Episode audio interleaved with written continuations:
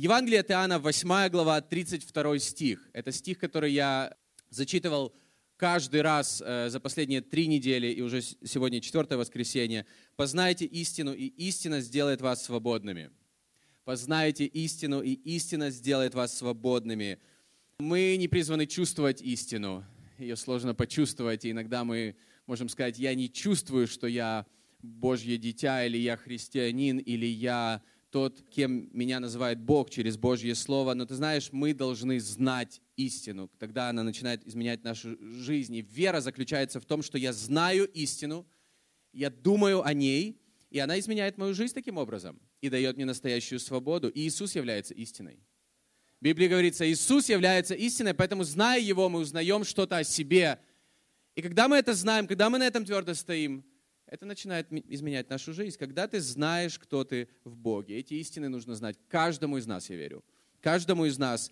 Это то, что будет определять в любые сезоны тебя, кто ты, что ты имеешь в Боге. Это будет э, направлять тебя, это будет определять, как ты живешь, как ты себя ведешь. Это будет определять твое будущее, какие бы ты сезоны не проходил сейчас или вообще в своей жизни. И мир всегда будет пытаться, знаете, задать нам вопрос или поставить под сомнение – а истина ли ты тот, что Библия говорит о тебе?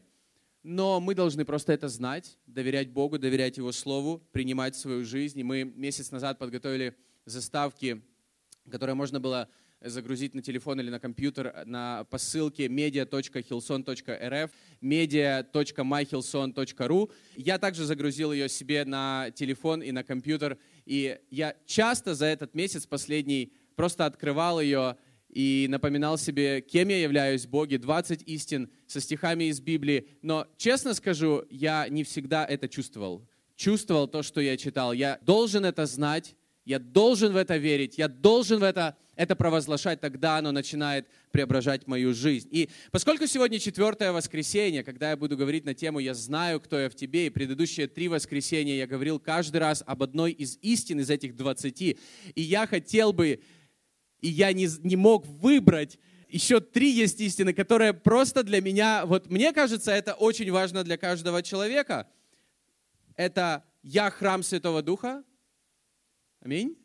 Я благословен, и я исцелен его ранами.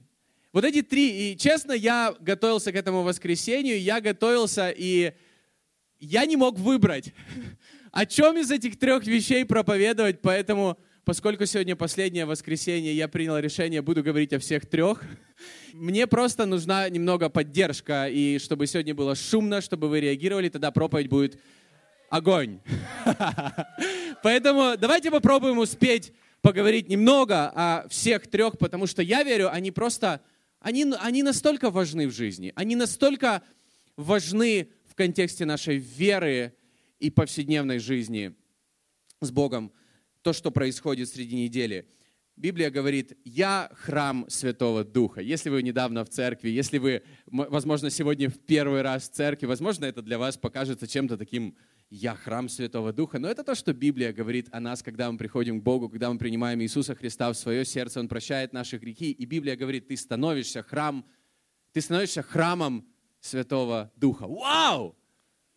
Мы, я, ты храм Святого Духа. 1 Коринфянам, первое послание Коринфянам, 6 глава. Апостол Павел об этом говорит следующее, с 19 по 20 стих, два стиха. «Разве вы не знаете, что ваше тело является храмом Святого Духа, который живет в вас и которого вы получили от Бога? Вы уже не принадлежите сами себе, потому что вы были куплены дорогой ценой. Поэтому прославьте Бога в ваших телах». Итак, апостол Павел делает очень важное заявление, что мы являемся храмом Святого Духа, то есть местом Его присутствия, местом, которое Бог выбрал, чтобы быть Ему здесь на земле. И чтобы люди переживали Его присутствие, когда они встречаются с тобой, когда они общаются с тобой, когда они просто знакомятся с тобой, они могут переживать Бога, даже не понимая, а где же Бог? Бог в нас. Вау! Когда я думаю об этом, я, знаете, как мы говорим, я в шоке что это так, но Библия говорит, это так и есть. Но вопрос, как мы понимаем эту истину, как мы живем этим, или как мы ее принимаем, или применяем к своей жизни, ведь важно, знаете, не стать э, я не хочу сейчас, знаете, сказать на кого-то, но важно не стать окрашенными гробами, как говорил Иисус, когда мы только будем заботиться о внешнем, когда мы говорим «Я храм Святого Духа», чтобы мы не заботились только о внешнем, забывая о внутреннем. И я верю, что эта истина, она больше касается нашего внутреннего мира и нашего внутренней части нашего храма, нашего тела, чем, чем внешней. Хотя мы заботимся о внешности, и это важно, и это правильно. Я верю, это правильно. Но э, я верю, что есть что-то глубже, когда мы касаемся этой истины, то есть это не только то, как ты выглядишь, поэтому люди иногда говорят, говорят такие вещи, я, Библия говорит, что я храм Святого Духа, поэтому я никогда не буду делать татуировок. Я хочу просто сказать, что каждый должен поступать по своей вере, поэтому в этом доме и в нашей церкви мы никогда не будем осуждать друг друга по этому поводу. Мы не призваны к этому. Каждый должен поступать, исходя из любви к Богу и к людям, тогда это будет правильно. Если то, что ты делаешь, причина — это любовь к Богу и любовь к людям, это, как сказал один из отцов церкви, что делай все, что угодно, если ты любишь Бога. Это на самом деле радикально, но, но я хочу сказать, что я верю, что вот эта истина «Я храм Святого Духа» — это что-то более глубокое, чем по поводу татуировок. Я просто верю в это, хотя я никогда не делал татуировок. Я не хотел никогда делать татуировок. Вот в чем вопрос. Я не вырос в культуре, где все делали татуировки или кто-то запрещал. У меня был выбор, как он есть и сейчас. И Павел в этой же главе, кстати, говорит, все мне позволительно, не все полезно, и ничто не должно мной обладать. Но я хочу сказать очень важную вещь, что когда мы говорим, что я храм Святого Духа, это не обязательно касается сразу нашей внешности. Послушайте дальше. Возможно, это касается чего-то, что у нас происходит внутри. Кстати, по поводу внешности, относительно нашей одежды, я верю, что нам нужно следить за тем, как мы одеваемся, как мы выглядим, ведь Бог нам дал это тело, Бог нам дал нашу жизнь, Он Творец, и, и мы должны просто ценить и заботиться о том, что Он нам дал. И я хочу, конечно же, сказать, что девушки, вы красивые, вы женственные, вы круто выглядите, и вы круто одеваетесь, особенно в воскресенье в церкви. Вау! Но я хочу сказать, что женственность и красота – это не всегда равно открытость в одежде. Потому что иногда это не помогает парням, когда они приходят в церковь, думать о Господе. Им сложно, поэтому девушки, цените парней и думайте не только о том, как вы выглядите, но как будут думать они.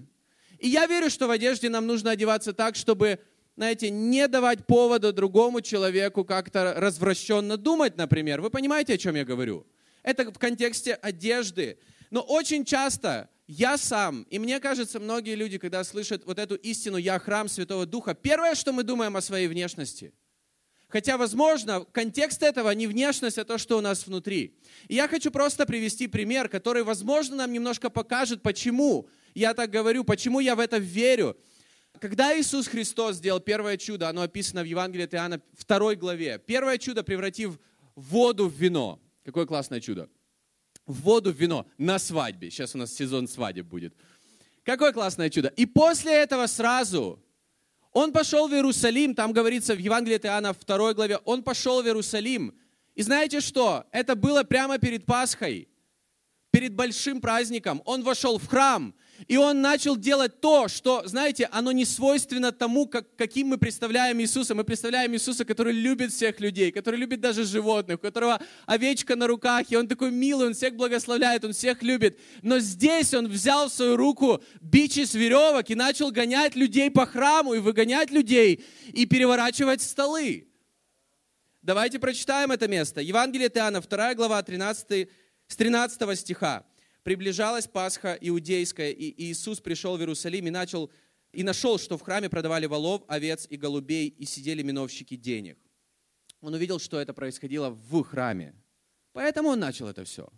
Если бы они сидели где-то там, за пределами, это что-то одно, но в храме его это возмутило. И сделав бич из веревок, я, конечно, не взял бич из веревок, хотя надо было, возможно, Просто для наглядного примера. Мне кажется, один только его вид половину народу выгнал.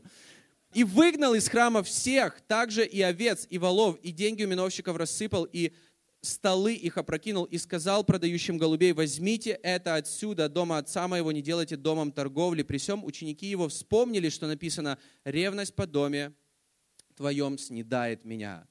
Какой контекст этой истории? Это было, еще раз хочу сказать, перед праздником Пасхи. И некоторые теологи говорят о том, что в то время, в те дни, когда был праздник Пасхи, практически иудейский народ со всех окрестностей, где бы они ни жили, даже в Египте, в Палестине, они все шли в этот храм. И приходило в то время примерно около двух, вернее, более двух миллионов человек в храм. И знаете, что там было? Почему Иисус их разогнал? Потому что прямо в храме было много разных животных, потому что люди должны были принести жертву, в жертву животное, и они должны были в Ветхом Завете говорится, принести без изъяна, без там порока какого-то. И, конечно же, была комиссия. И теологи, изучая эту тему, они говорят, что была определенная комиссия, которая, которая оценивала животное и говорила, нет, это не подходит. Ты можешь голубя купить у нас, только за пределами он стоит тысячу рублей, у нас он стоит 20 тысяч. Но ты же пришел ради Бога. Ну вот, как бы это точно подойдет. Это как у нас происходит в некоторых, знаете, структурах, когда ты приходишь, и на месте это немножко дороже, чем за пределами. И цены были в 10-20 раз дороже на этих животных, которые подходили для жертвы, людей просто не было других вариантов. Также каждый иудей от 20 лет и старше должен был заплатить храмовый налог. И он должен был их, внимание, заплатить. Почему-то миновщики денег были в иудейских сиклях. Они считали, что все, вся остальная валюта, которая использовалась в Риме, в Греции, в Палестине, в Египте, это была иностранная валюта. Она всем нравилась. Ты можешь платить любые налоги этой валютой, но не налог Богу. То есть люди прямо там меняли деньги на иудейские сикли. И когда они меняли, во-первых, они брали комиссию, во-вторых, ну вы понимаете, какой был курс. Это же евреи. Поэтому Иисус разогнал их всех, и потому что в храме было не то, что должно быть там, где должно быть Божье присутствие. В храме была какая-то коррупция, там, где место Божьего присутствия. Поэтому я верю, что когда Бог говорит, что мы храм Святого Духа, Он заботится, Его волнует то, что происходит у нас в сердце, происходит у нас внутри, происходит у нас внутри. Потому что то, что происходит снаружи, ты знаешь, мы можем любить Бога и любить людей. И я знаю, которые, люди, которые любят Бога и любят людей, но по виду их не скажешь, что они христиане. Но мы не должны судить по виду, потому что Иисус так никогда не делал. Мы, Иисус смотрит на наше сердце. Я верю, когда вот эта истина, я храм Святого Духа, это касается нашего сердца и каких-то вещей, возможно, внутри нас – которые нам нужно просто, знаете, перевернуть. Какие-то столы, которые нужно в своем сердце, в своей жизни перевернуть. Например, я просто приведу несколько примеров. Например, стол с идолами. И ты скажешь, как в 2018 году у кого-то есть идолы? Да, есть. Потому что идол это, – это все, что управляет нами и направляет нашу жизнь. Это может быть что-то хорошее, в целом хорошее, но нехорошо, когда это управляет нами. Это может быть работа, которая влияет на нашу семью. Это может быть семья, которая влияет на всю нашу жизнь больше, чем Бог влияет. Это могут быть люди, это может быть телефон, это могут быть социальные сети, это может быть какое-то приложение, которое ты можешь просто удалить на несколько месяцев, и твоя жизнь станет лучше. Просто взять и перевернуть это в своем сердце.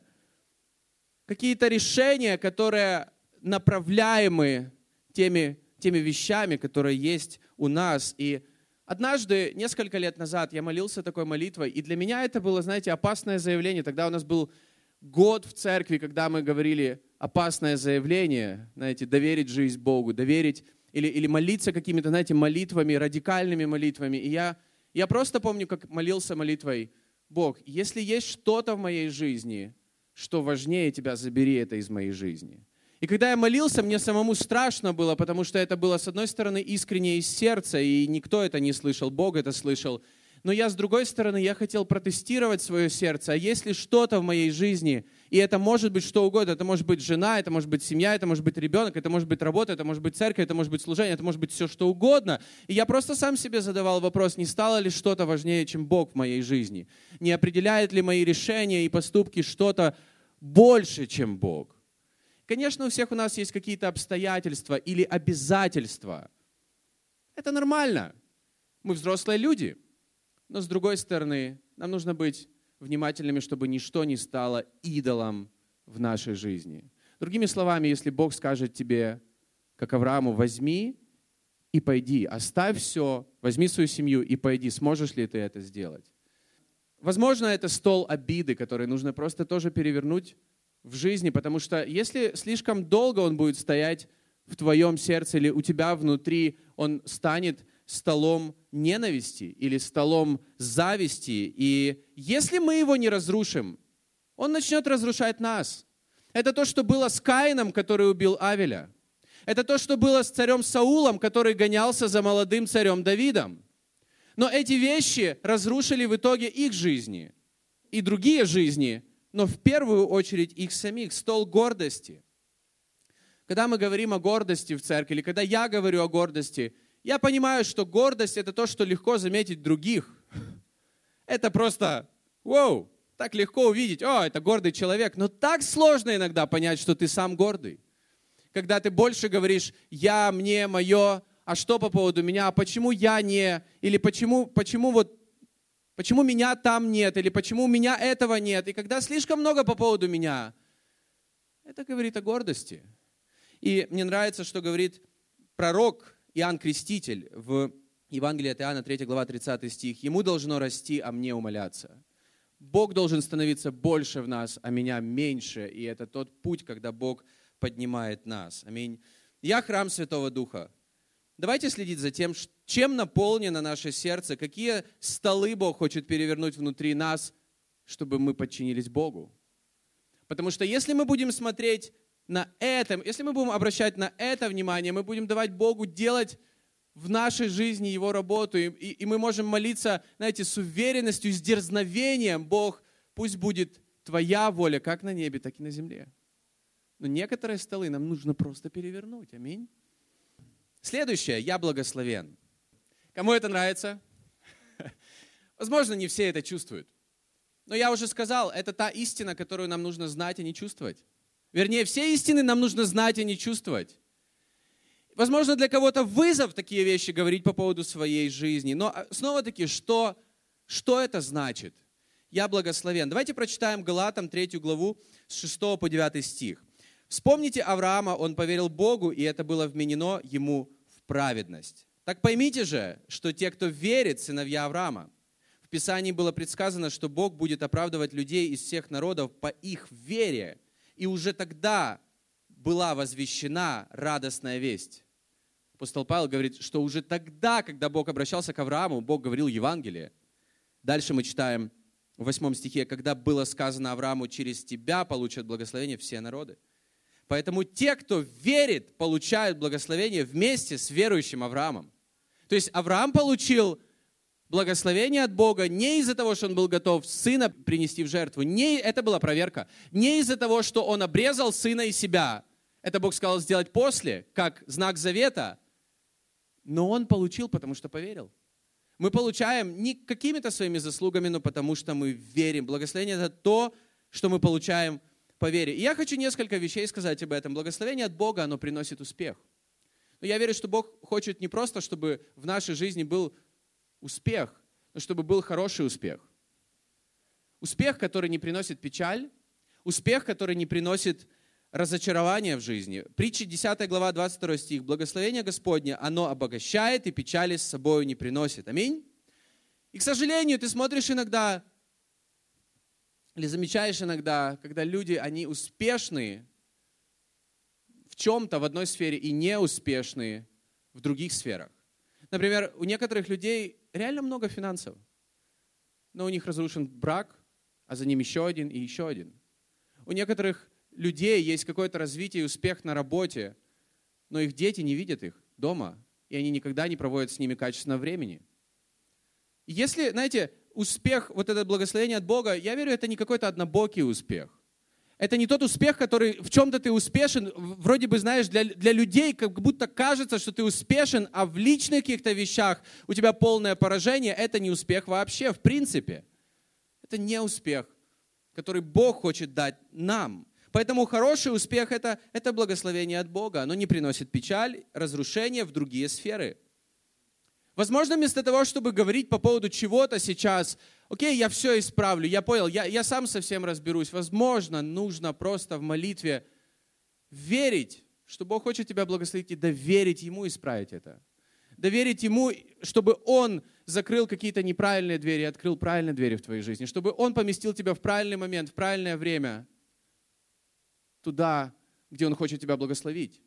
Нам нужно доверять Богу. И когда наш фокус – Послушай, не на наших нуждах, а больше на Иисусе, от которого это благословение приходит в нашу жизнь. Еще раз, не на нуждах, когда мы, наша голова забита не на 100% теми нуждами, которые у нас есть, или тем, той, то, чего нам не хватает, или то, о чем мы просим Бога, но, но мы переводим фокус на Иисуса, от которого приходит благодать в нашу жизнь. Я верю, тогда мы принимаем эту истину в свою жизнь, и нам не нужно ее зарабатывать, нам нужно ее принять по вере. Это легко сказать, но это не так просто сделать. Но нам нужно это делать каждый день, особенно по поводу тех сфер, которые ты веришь, что тебе нужна Божья благодать и Божье благословение в этой сфере. И я сейчас читаю книгу пастора Брайана, которую мы переводим и которую мы хотим, чтобы она была на русском языке в нашей церкви в сентябре.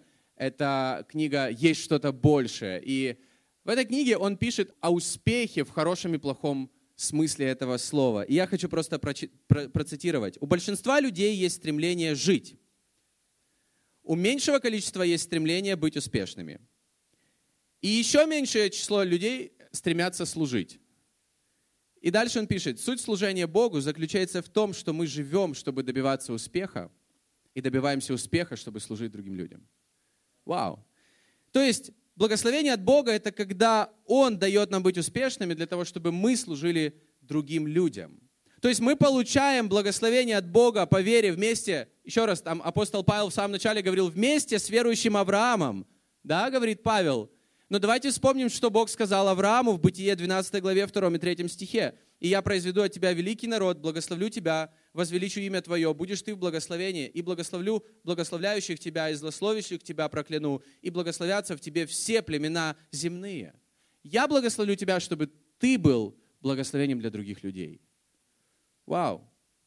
Когда мы с Аней были помолвлены, мы думали о будущей семье, о будущей жизни, у нас ничего не было, мы были молодыми, горячими, э, знаете, такие young and free, без денег, без чего-то, И мы, и мы тогда думали о своей жизни и будущем. Мы, не имея ничего, мы думали, что бы у нас ни было в жизни, где бы мы ни были в жизни, какой-либо успех или, или что-то, что Бог, ты будешь нам давать, мы хотим этим любить Бога, любить людей и строить Божий дом. Я не говорю, что за эти шесть лет прям, знаете, привалило. Я считаю, что мы просто продолжаем с этим же желанием жить для Бога. Поэтому не важно, что у нас есть или чего у нас нет. У нас не поменялась причина нашей жизни и причина нашей семьи. я верю для многих людей в этом зале также. Я хочу быть успешным в том, что я делаю для того, чтобы служить другим людям.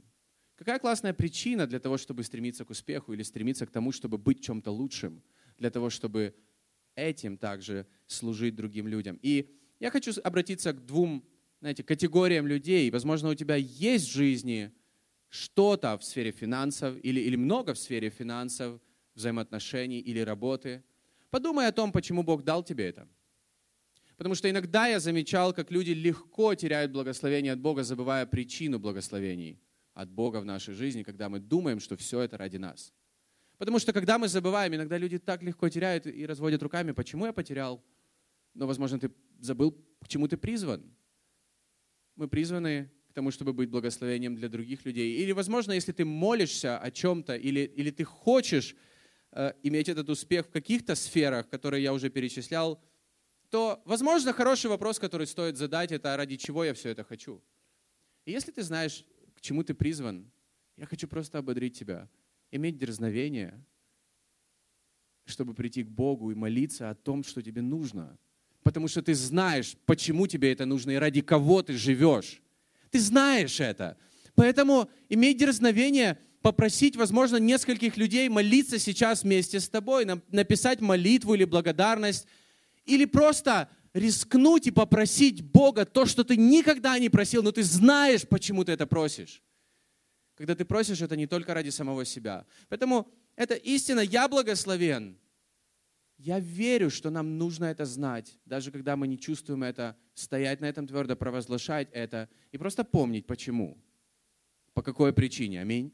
И также еще одна вещь, которую я уже упомянул. И я, я, знаете, я не мог это не затронуть. Я исцелен я исцелен его ранами. Я не мог об этом сказать, вернее, не сказать или не поговорить об этом, потому что я верю, что кому-то сегодня нужно это услышать. Кому-то нужно сегодня услышать эту истину, если вы чувствуете боль, или вы чувствуете, что вы не здоровы, или вы не в порядке, или какая-то болезнь ограничивает вас, или, может быть, это не только касается вашего физического состояния, но душевного или, или сердечного состояния, Давайте прочитаем, что пишет апостол Петр в первом послании Петра 2 главе 24 и 25 стихах. Он сам в своем теле вознес наши грехи на дерево, чтобы мы умерли для греха и жили для праведности. Его ранами вы были исцелены. Аминь. Ведь мы, ведь вы, тут написано, ведь вы, мы тоже, как овцы, сбились с пути, но сейчас вы вернулись к вашему пастырю и хранителю душ ваших, Иисусу Христу. Да? Не всегда, я верю, речь касается того, чтобы мы были исцелены и здоровы физически, хотя Бог исцеляет физически, и, и мы видим, знаете, благодарности к Богу, или, или мы слышим то, что люди говорят.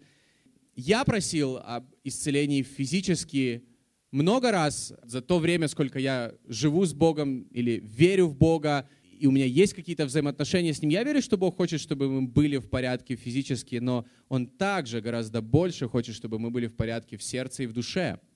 Потому что здесь говорится, что мы вернулись к Нему как бы к блюстителю душ, который, который заботится о наших душах. И я верю, что для Бога это настолько важно, потому что от этого зависит вся наша жизнь. Петр говорит, что было время, когда мы были потеряны, как овцы. Он говорит такое какое-то странное сравнение, что мы были потеряны, как овцы. И смысл в том, что подумай об этой овце, которая потерялась. Ее никто не защищает, она, на нее может в любой момент напасть волк, она не знает, куда ей идти, она сбилась с пути, она не знает, где хорошая еда, где она может безопасно спать, где она может отдохнуть.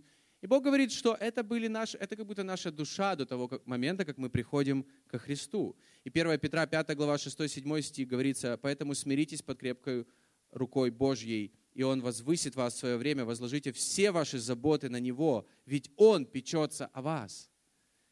И каждый раз, когда я задаю, э, вернее, вспоминаю о том, что в Библии говорится, Он знает, сколько волосинок на твоей голове. Он заботится о каждой твоей нужде.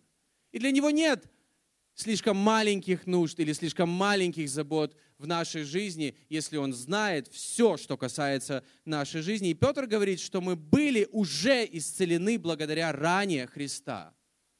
В оригинале говорится «ранее Христа мы были уже исцелены. Исцелены не только от болезней, которые ограничивают нашу жизнь, но самое главное, от чего мы были исцелены, от греха, который разрушает и убивает нашу жизнь.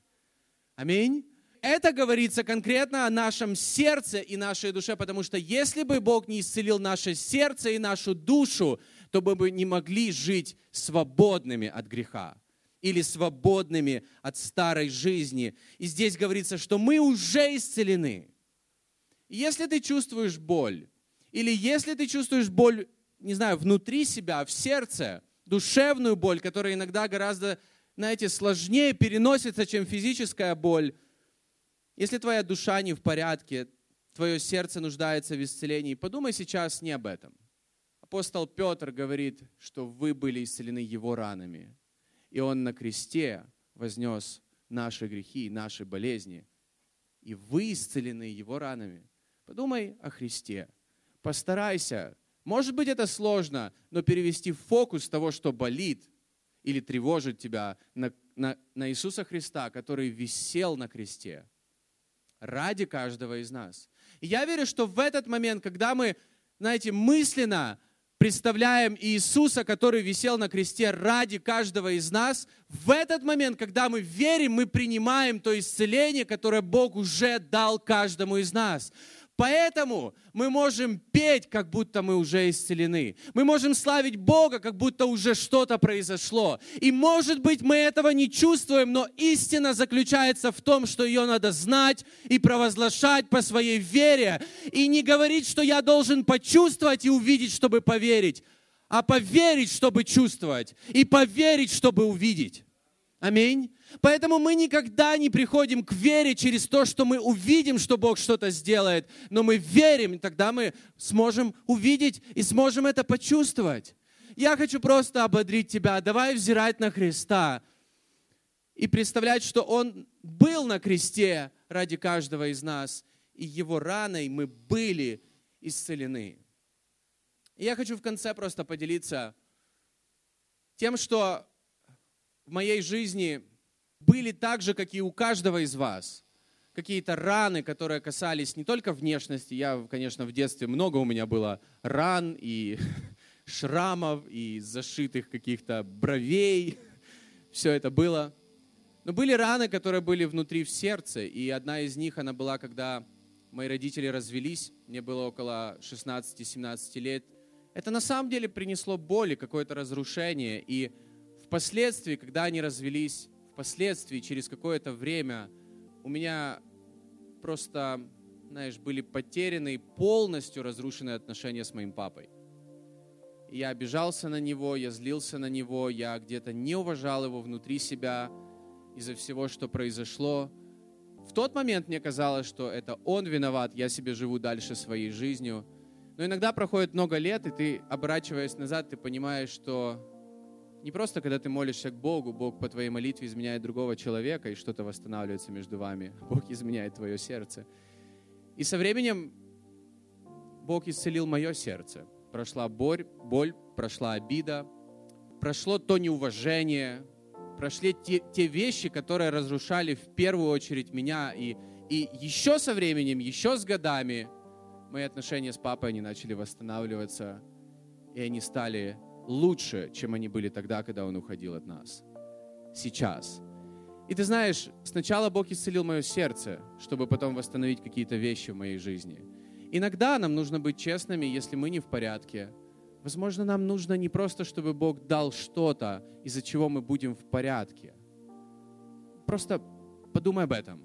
Иногда мы просим Бога о чем-то, что нас тревожит или что вроде бы разрушено, чтобы Бог это восстановил, чтобы мы не чувствовали эту боль или мы не чувствовали это, знаешь, эту пустоту. Но Бог сначала работает с нашим сердцем и убирает пустоту, и потом восстанавливает все снаружи.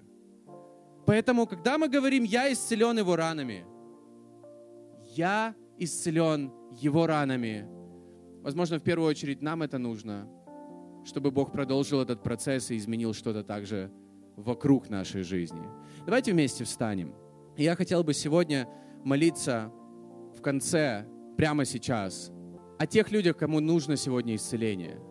Физическое исцеление или моральное, или, или сердце ваше, или ваша душа, или ваш дух. Я не знаю, чего это касается, но если вам нужно, давайте все вместе закроем глаза. Мы просто будем вместе молиться – мы будем вместе молиться. Но я хочу попросить тебя о двух вещах. Первое, если это ты, не постесняйся. Прямо сейчас просто закрой глаза, подними свои руки. Это между тобой и Богом. Ты знаешь, какая нужда у тебя, ты знаешь, в чем тебе нужно исцеление.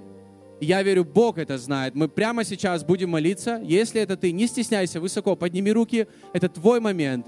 Мы вместе будем молиться. И вторая вещь, думай сейчас о Христе. Думай о кресте, о кресте, на котором он висел. И в Библии говорится, что его ранами мы были уже исцелены. Просто поверь это. Поверь в это, прими это, потому что он страдал на кресте за тебя, не за себя. За твою рану, за твою боль, за твою разбитость. Он был ломим, чтобы мы были восстановлены во имя Иисуса Христа. Он страдал для того, чтобы мы приняли это облегчение – и успокоение, и полноту Его жизни, Его любви в свою жизнь.